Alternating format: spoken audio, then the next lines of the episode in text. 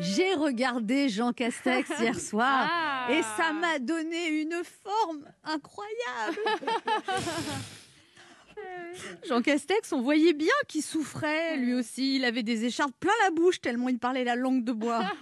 Jean Castex est venu nous annoncer qu'il n'avait rien annoncé et comme d'habitude, il a fallu plus d'une heure et demie pour nous dire tout ce qu'il ne pouvait pas nous dire. Les journalistes essayaient désespérément de lui faire dire le mot confinement et il n'a jamais craqué. Jean Castex, si le jeu dit ni oui ni non au prochain JO, il peut remporter la médaille d'or. Alors Castex a annoncé nous avons plusieurs armes pour lutter contre le virus. Le problème, c'est qu'il n'a pas dit où sont les munitions. En tout cas, il a bien expliqué la répartition des rôles entre lui et le président. En gros, d'un côté, il y a le président Macron qui décide et de l'autre, il y a le président Macron qui décide. Alors, il nous a parlé de la première vague, la deuxième vague, maintenant la troisième vague. Nous, en attendant, on boit la tasse. L'économie, c'est la brasse coulée, le moral plonge.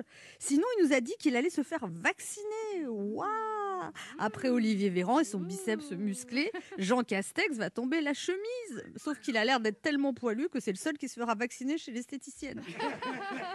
Est-ce qu'on a besoin de voir ça dans le contexte actuel? Jean Castex torse nu, on est assez traumatisé comme ça.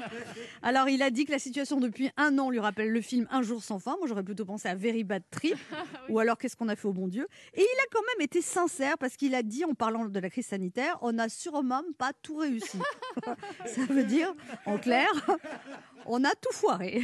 Il a aussi dit c'est une crise d'une ampleur qui se produit tous les 100 ans. Oui, mais est-ce que c'est une raison pour gérer cette crise comme si on était dans les années 20 De toute façon, là, il faut que, j'arrête de parler de ça. Il faut que je reprenne des forces parce que, tout à l'heure, il y a les résultats du, du conseil de sanitaire. Et puis, demain, il y a une conférence de presse d'Olivier Véran. Alors, euh, bonne journée à tous.